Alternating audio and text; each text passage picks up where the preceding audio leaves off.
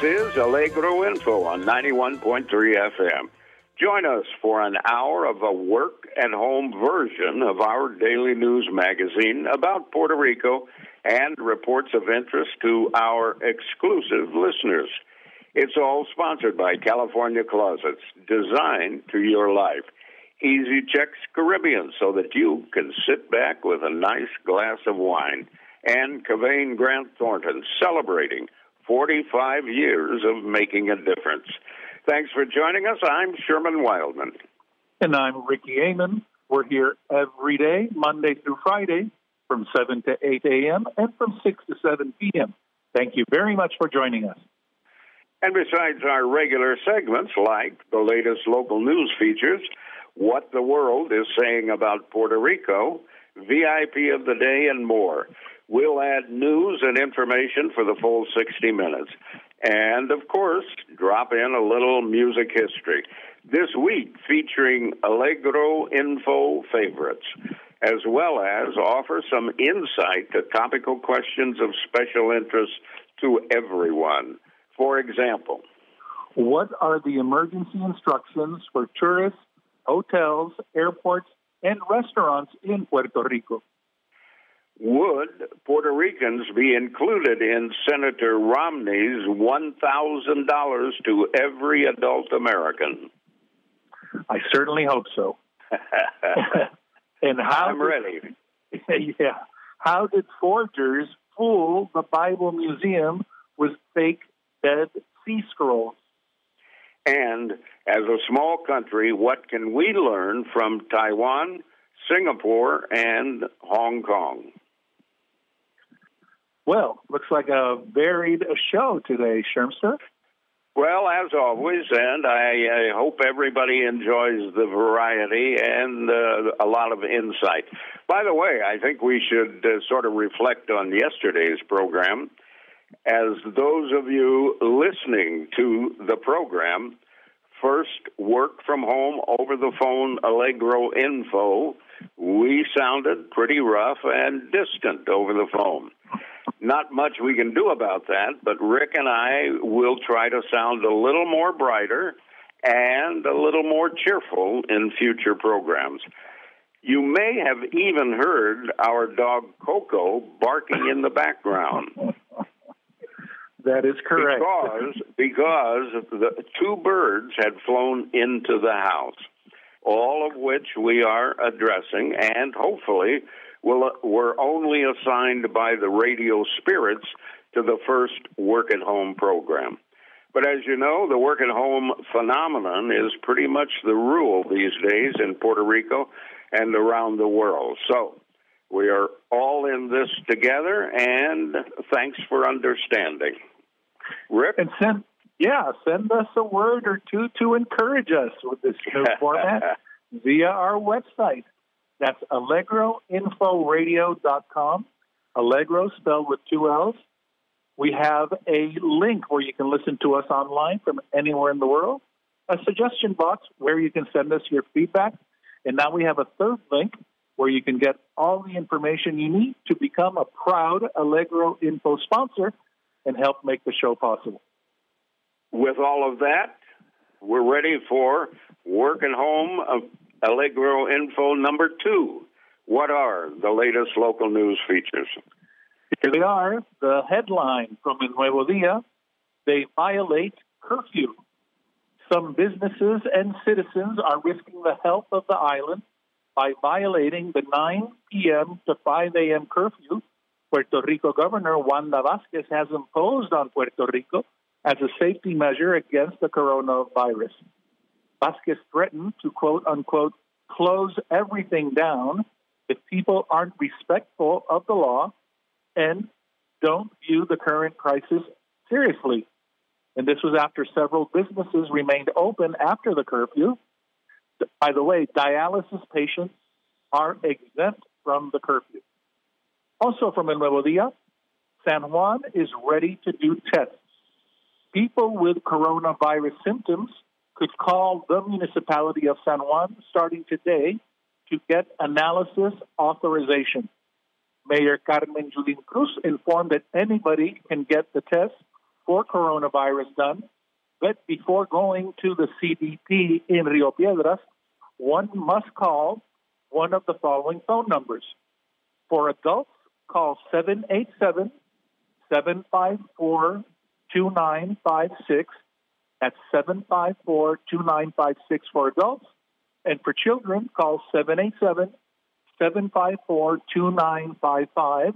Again, 754 2955. From El Vocero, Uber and Uber Eats modify their operating hours.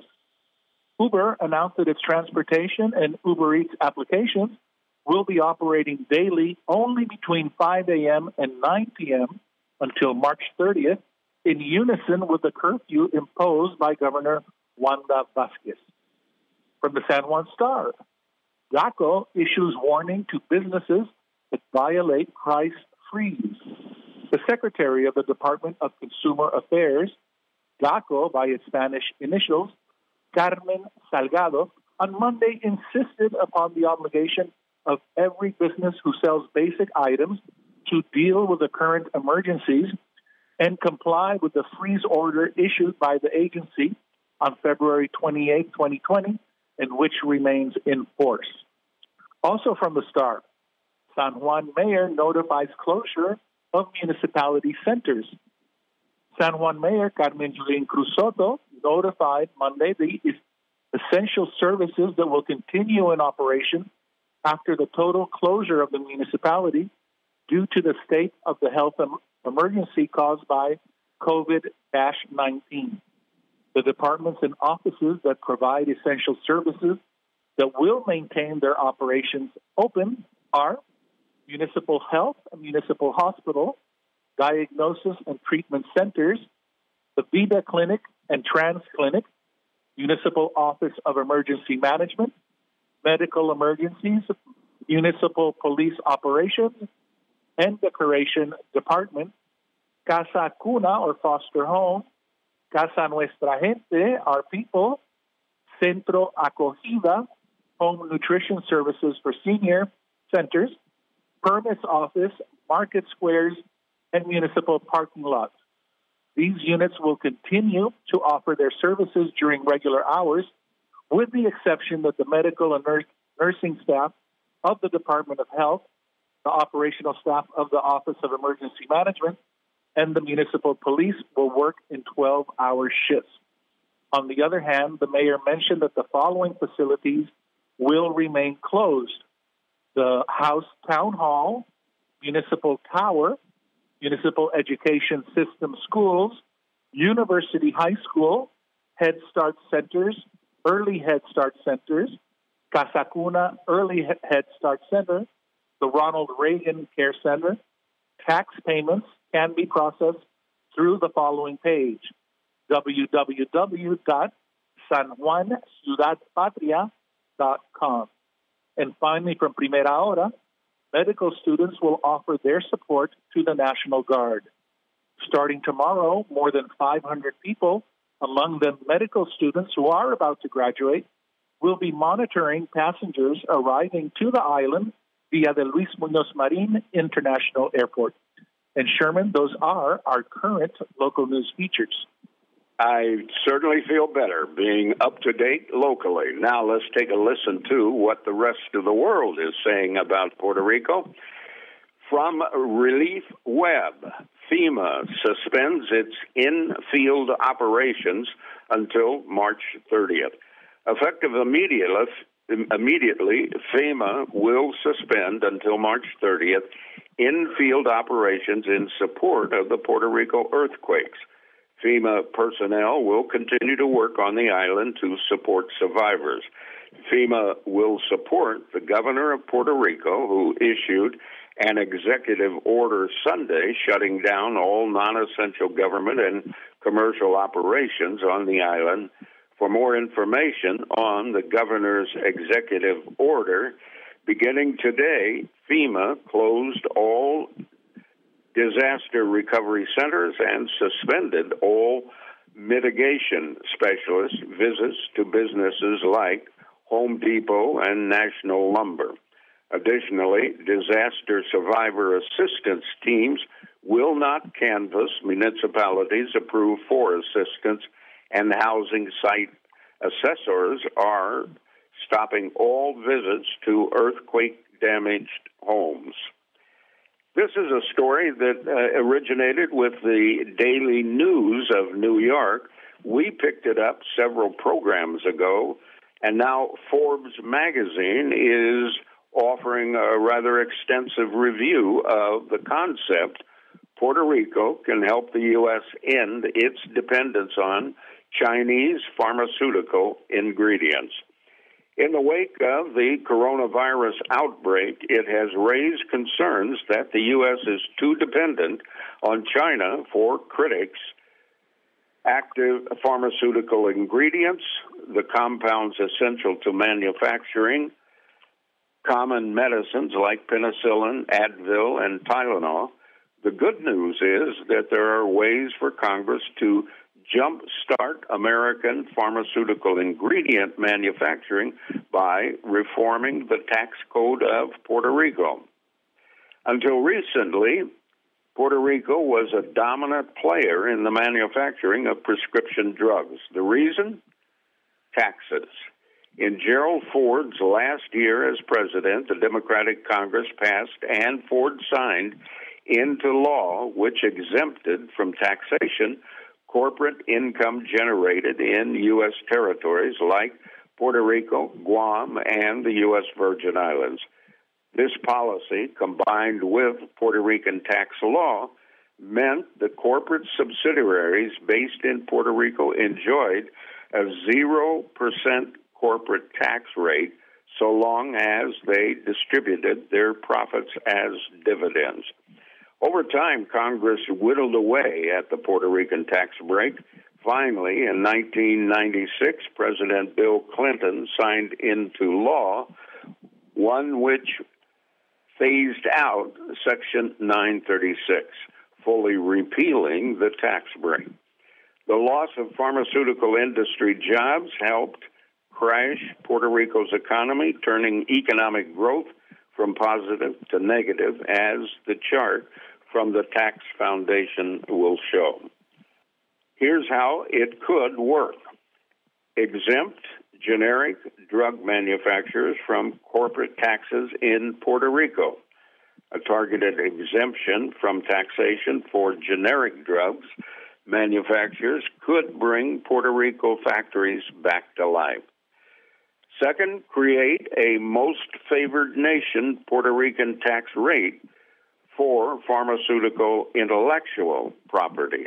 Countries like Ireland have it as a special tax rate of 6.25% for manufacturing that is tied to intellectual property such as patents. third, phase out the tax exemption for Puerto Rican bonds in exchange for the partial restoration of these tax breaks.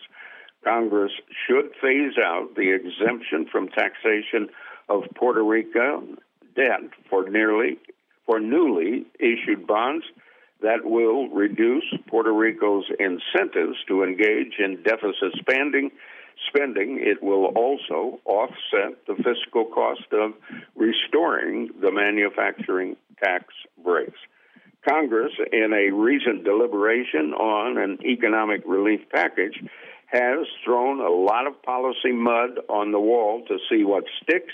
Reforming Puerto Rican tax policy may be one of those things that actually works. And that's from Forbes magazine. And that's also what the rest of the world is saying about Puerto Rico. Coming up, Allegro Info's favorites, including Andy Williams. Instructions for tourists hotels, airports, and restaurants in Puerto Rico? And will Puerto Rican will Puerto Ricans participate if Senator Romney's proposal passes for thousand dollars to every adult American? I'm ready when the senator is ready. Yesterday, we featured a big band music at the request of a listener. and we will continue to feature big bands occasionally in future programs. But for the rest of the week, we will showcase some of the Allegro Info favorites over the past year. For example, Andy Williams.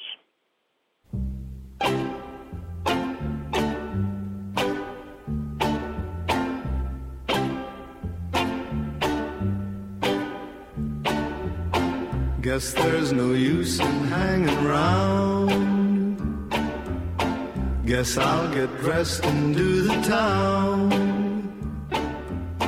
I'll find some crowded avenue. Though it will be empty without you. Can't get used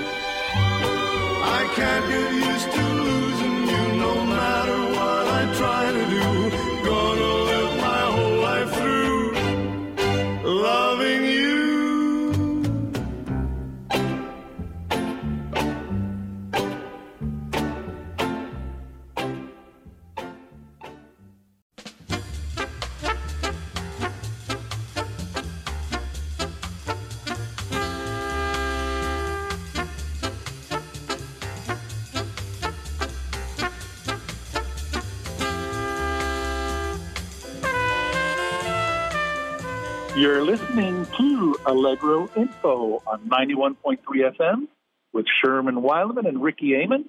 And thank you so much for being with us. Just a little while ago, I gave you some emergency guidelines for the capital city of San Juan. Let me give you now some emergency instructions for tourists, hotels, airports, and restaurants in Puerto Rico. The governor of Puerto Rico, Wanda Vázquez Garced, signed into effect Executive Order 202023, which seeks to contain and manage the impact of COVID 19 in Puerto Rico. Concerning airports, they will remain open for inbound and outbound travel. Adjustments in travel itineraries are at the discretion of each airline in accordance with travel restrictions as determined by the government of the United States. Usual operations at the airport are not affected by the curfew. Passengers arriving or departing from the airports after curfew will be able to transit to and from their respective destinations. Retail operations inside the airport will be subject to the same regulations as those in the rest of the island, allowing only for essential businesses to remain open. Restaurants and food service establishments will remain open, but limited to those that can offer their services by way of carryout or delivery. Said restaurants will be able to offer their services only in the above described manner and will not host guests in their facilities. Concerning the industry workforce, the executive order provides for employees that must transit from their places of residence to their place of employment after curfew to be able to do so. We strongly recommend employers to provide a certification to staff whose shifts extend past curfew and who, which may, repre- may be presented to law enforcement personnel should need be. These employees will abide by the dispositions of Section 3 of the executive order. Cruise operations. San Juan Bay is currently closed for cruise ship vessels. Hotels. They will remain open. Public areas and amenities in hotels, such as spas, pools, and recreational areas, must remain closed. Room service can and should remain available for guests. Back office support to maintain essential hotel operations running is permissible. All hotels must take extraordinary measures and precautions to safeguard the health and safety of all guests, ensuring that adequate prevention and containment protocols are in place. Hotel management shall inform their employees that particular emphasis, emphasis should be given to the dispositions of Section 3 of the executive order. Casinos, they will remain closed from 6 p.m. yesterday until March 31st, 2020.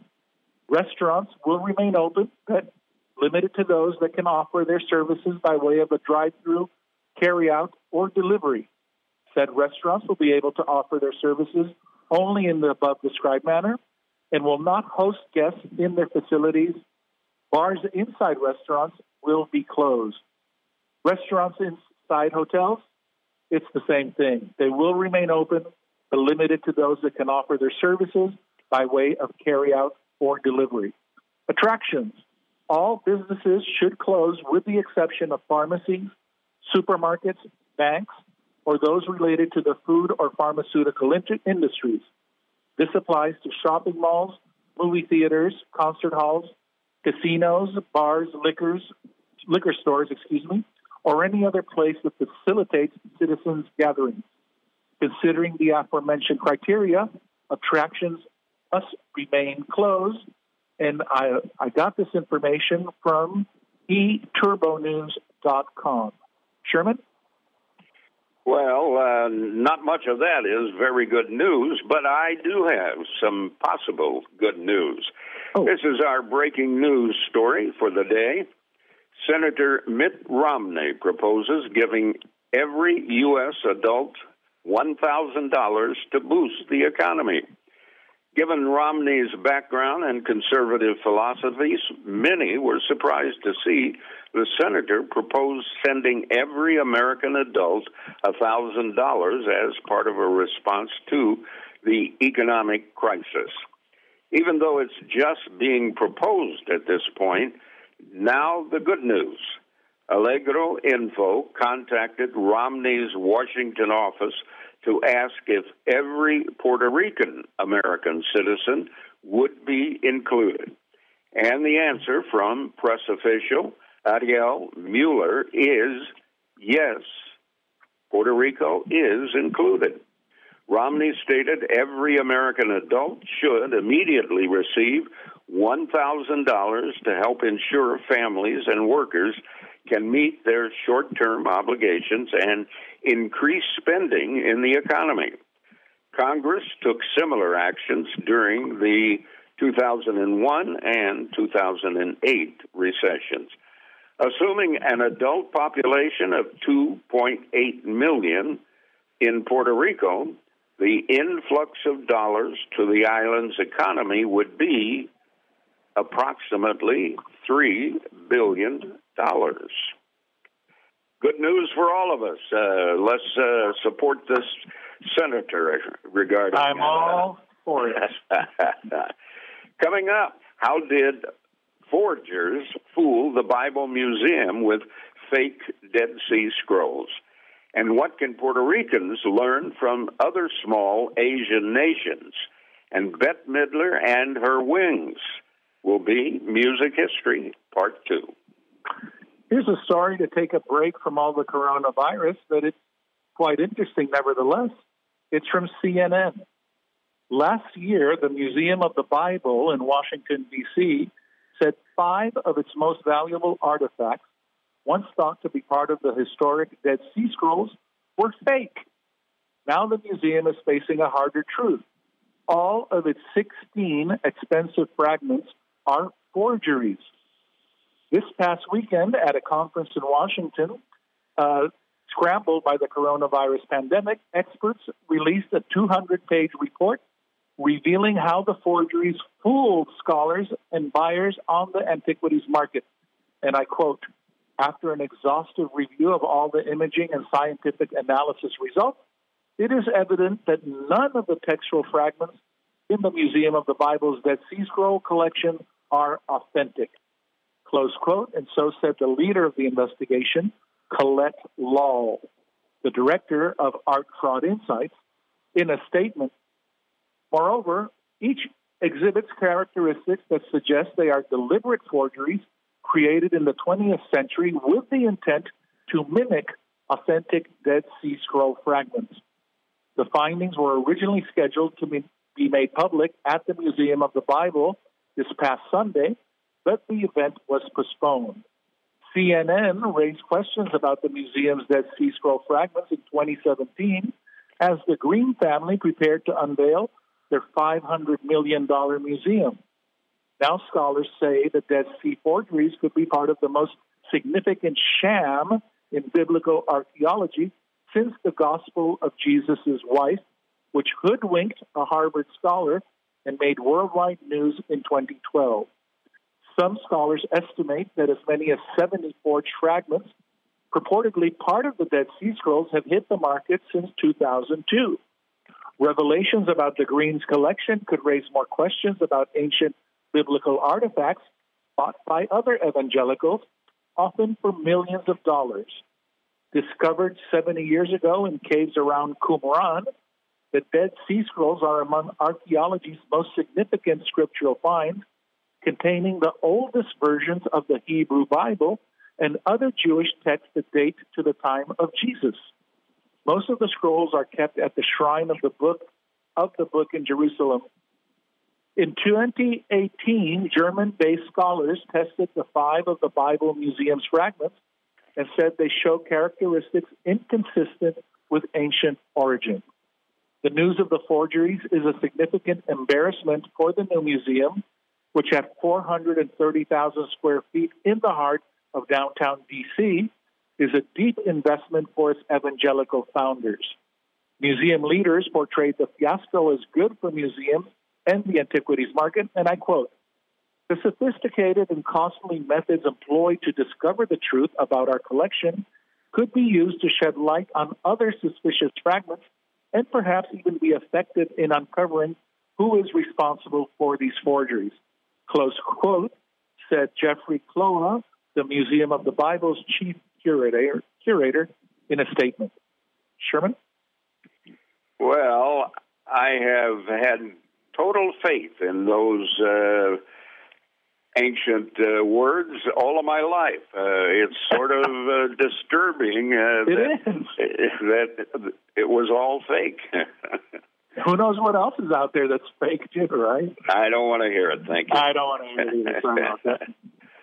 Well, we hear a lot of advice about what we should be doing as the virus uh, enters Puerto Rico, but a lot of it uh, really is not particularly applicable to Puerto Rico, its culture, and its size and its population.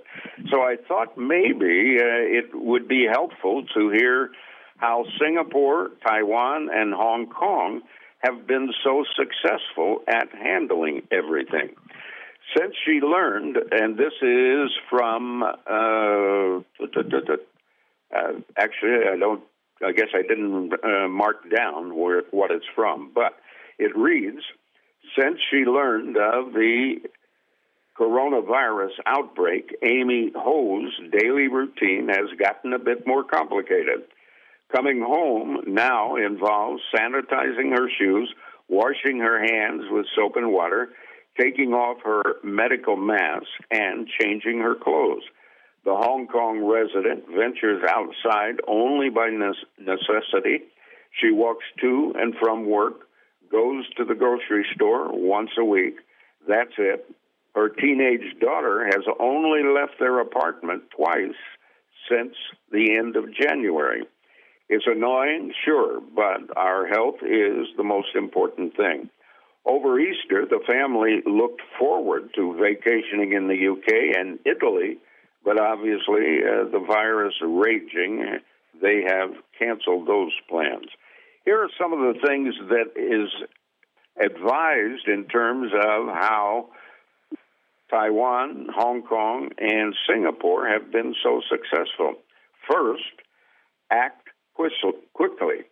For Singapore, Taiwan, and Hong Kong, the story could easily have been one of catastrophe.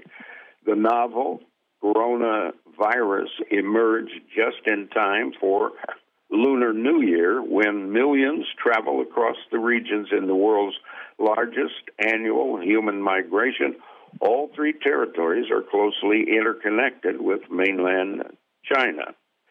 Yet, even as the virus continues its seemingly spread, ticking upward of 132,000 cases Friday, recoveries in Singapore, Taiwan, and Hong Kong are starting to outpace or catch up with active cases. Social distancing and banning mass gatherings perched just across the border from uh, the mainland's health crisis, Hong Kong quickly put social distancing into practice. Schools remain closed. Easter, normally bustling shopping streets in some of the world's most densely packed districts, are largely devoid of foot traffic as residents voluntarily stay sequestered at home. And many businesses have either shuttered or asked employees to work from home. Movie theaters, churches, and basketball courts sit empty, and mass gatherings are canceled. The measures appear to be working. Neighboring provinces has the highest number of China outside Hubei, where the outbreak was first detected, but in Hong Kong, a semi autonomous uh, plan, the number of infections is dramatically lower. Again, rigorous detection and strict quarantine. When the virus began crossing China's borders in January, Singapore appeared fated for a large scale outbreak. The tiny city state was the third country to report cases of COVID 19, and by mid February had recorded over 80 infections, the highest outside of the Chinese mainland. But the tally indicated more about the thorough testing conducted on the island of 5.7 million. A Harvard University Center for Communicable Disease Dynamics estimated Singapore detects almost three times more cases than the global average due to its strong disease surveillance and fastidious contact tracing. Effective communications. The to ensure people remain vigilant but don't panic, experts say a government's communication with the public is vital. No one appears to be doing it better than Singapore's Prime Minister, Lee Hsien Loong. And in order to be trusted, you need to be open and honest and transparent. You need the, to demonstrate your competence and you needed to show people that you actually care. And here's a footnote to that story from the Taiwan News. Ricky Martin praises Taiwan's coronavirus prevention efforts. Puerto Rican pop icon Ricky Martin was praised Taiwan's Wuhan coronavirus ep- epidemic prevention measures. The 90s heartthrob on Saturday posted a video on Twitter in which he called on his fans to stay at home after hearing about the experiences of friends in Italy and China. He also praised Taiwan's rapid nationwide response to contain the wild spread of the coronavirus. So, if Ricky says it, I believe. okay. Another Allegro info favorite Bette Midler and Wind Beneath My Wings.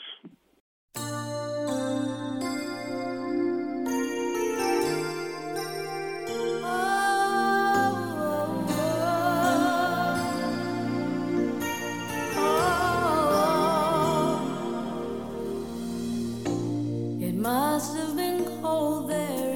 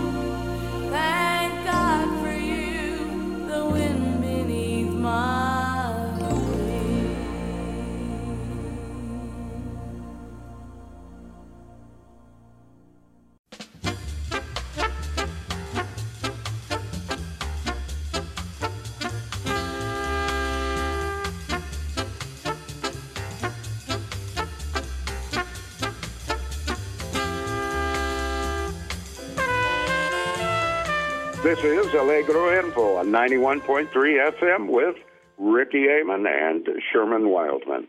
And coming up in the next work from home segment, the VIP of the day, things to do, cancellations. Why did plague doctors in the 17th century Europe wear beaked masks? And the girl from Ipanema returns to Allegro. The VIP of the day is celebrating his 90th birthday this week.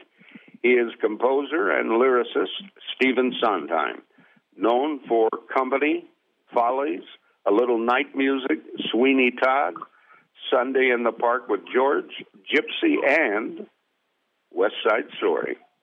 Among many honors, he has received eight Tony Awards, more than any other composer, and the Presidential Medal of Freedom. He is less known for his film music. The greatest influence on his work and his life was from Oscar Hammerstein, who became a mentor and ultimately a surrogate father. After graduating from Williams College in Massachusetts, he went through years of struggling. He devoured 1940 and 1950 films and has called cinema his basic language.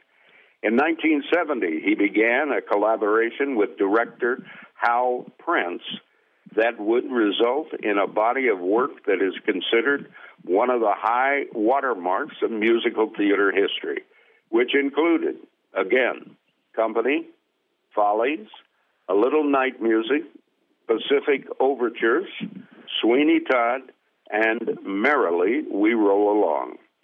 Happy birthday to the VIP of the day, Stephen Sondheim, who indeed has helped us all to merrily roll along over the years. Normally, at this time, we would be suggesting things to do in Puerto Rico, but obviously, with the conditions and cancellations the way they've been uh, the last few days and will probably continue, we'll, we'll really uh, not offer things to do, but where it's important, we'll offer cancellations that uh, you might not have heard about somewhere else.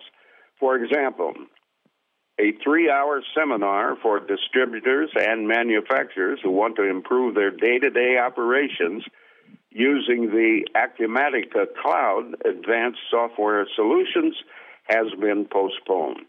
The presentation and demonstration, including lunch, was to have been at the Doubletree by Hilton in the Condado.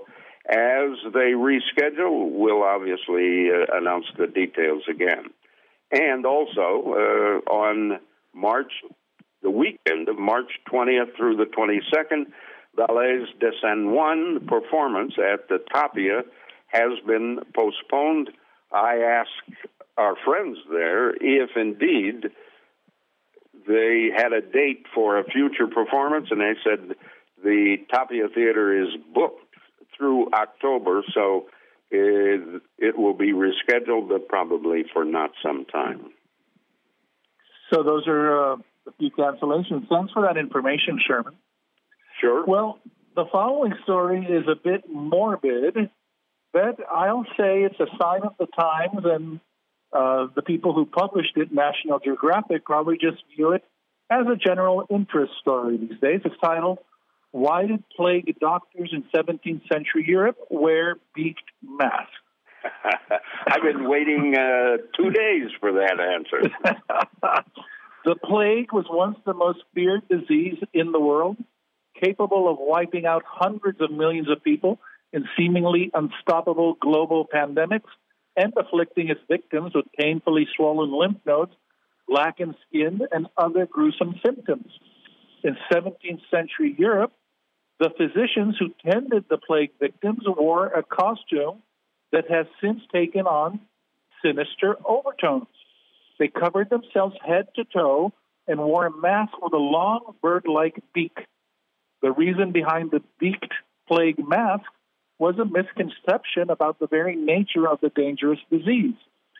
During that period's outbreaks of the bubonic plague, a pandemic that recurred in Europe for centuries, towns gripped by the disease hired plague doctors who practiced what passed for medicine on rich and poor residents alike. These physicians prescribed what were believed to be protective concoctions and plague antidotes, witnessed wills, and performed autopsies, and some did so while wearing beaked masks.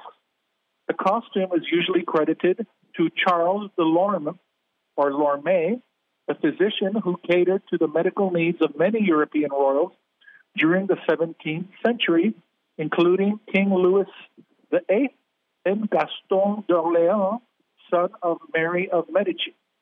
He described an outfit that included a coat covered in scented wax, breeches connected to boots, a tucked in shirt, and a hat and gloves made of goat leather. Plague doctors also carried a rod that allowed them to poke or fend off victims. That sounds amazing. Their headgear was particularly unusual.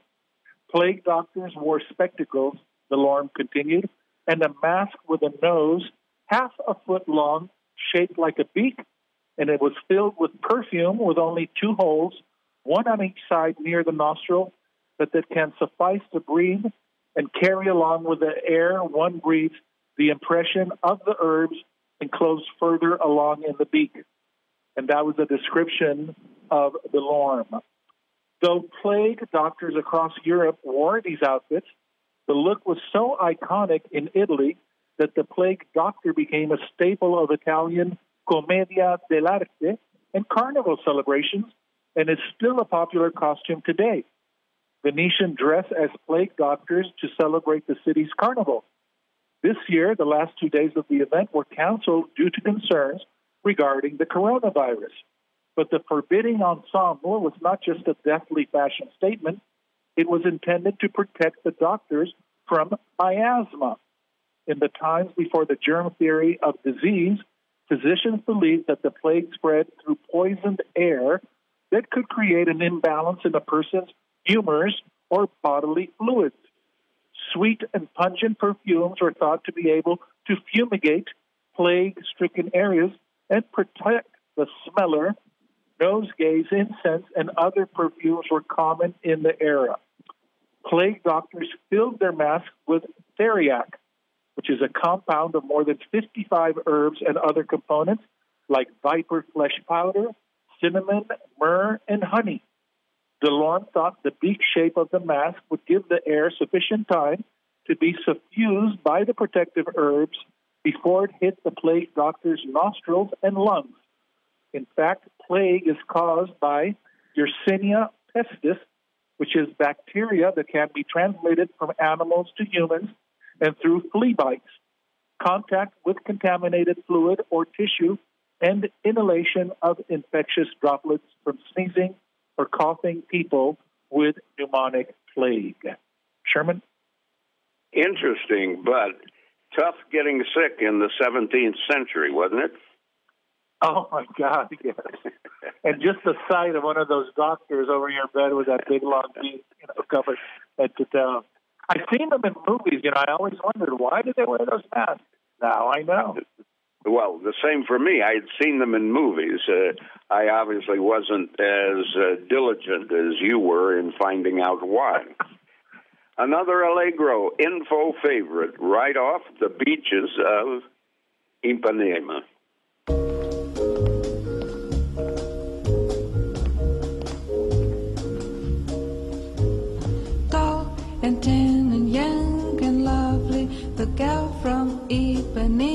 Goes walking. And when she passes, each one she passes goes.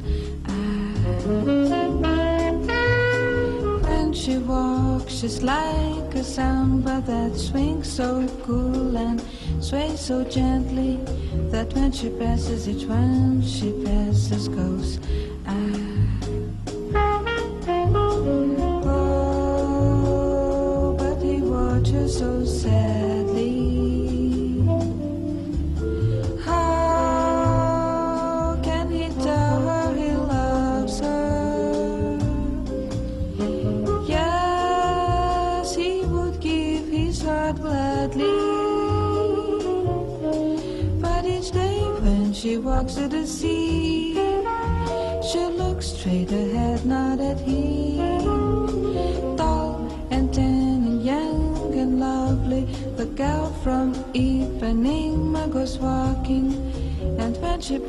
He smiles, but she doesn't see.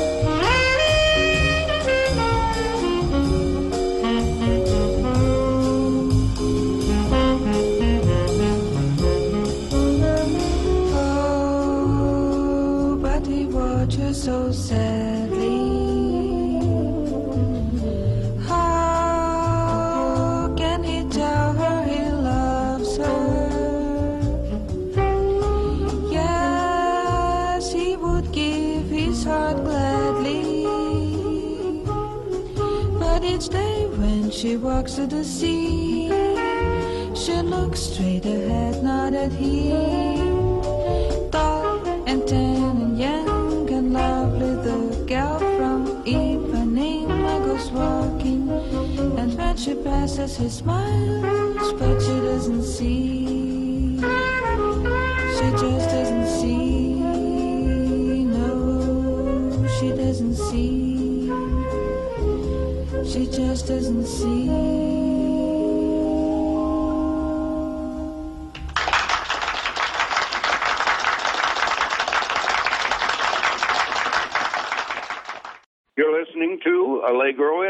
91.3 FM with Ricky Amon and Sherman Wildman.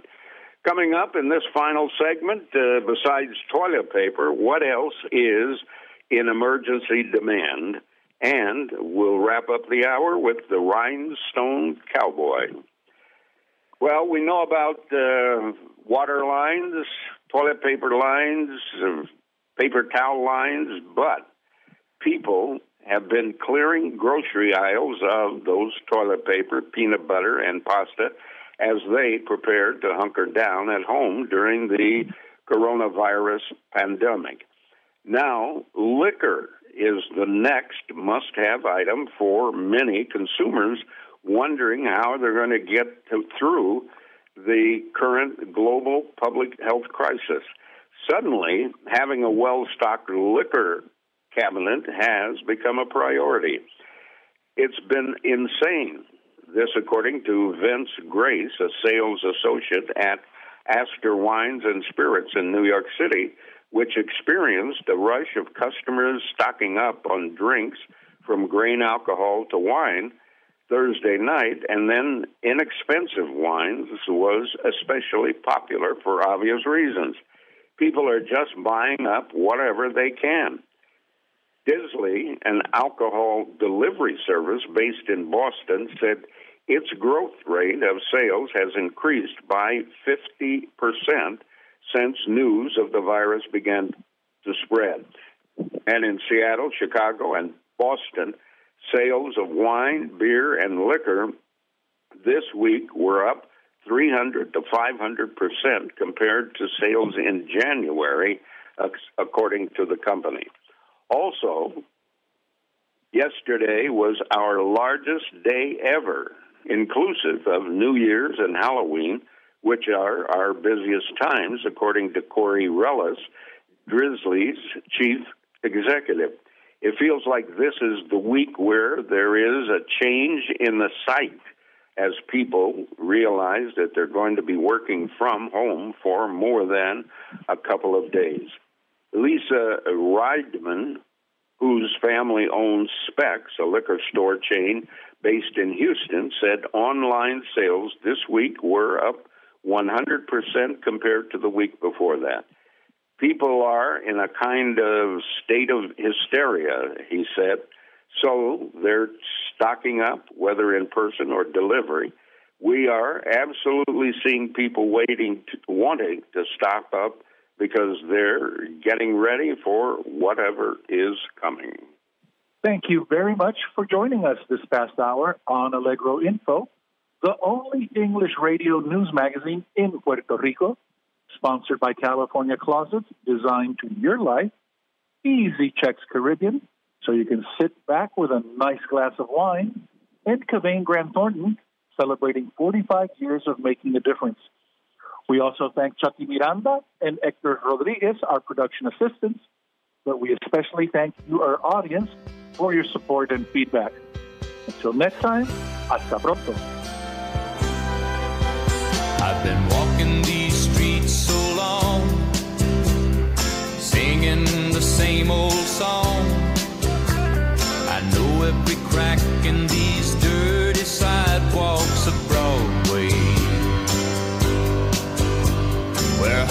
the name of the game. And nice guys get washed away like the snow and the rain. There's been a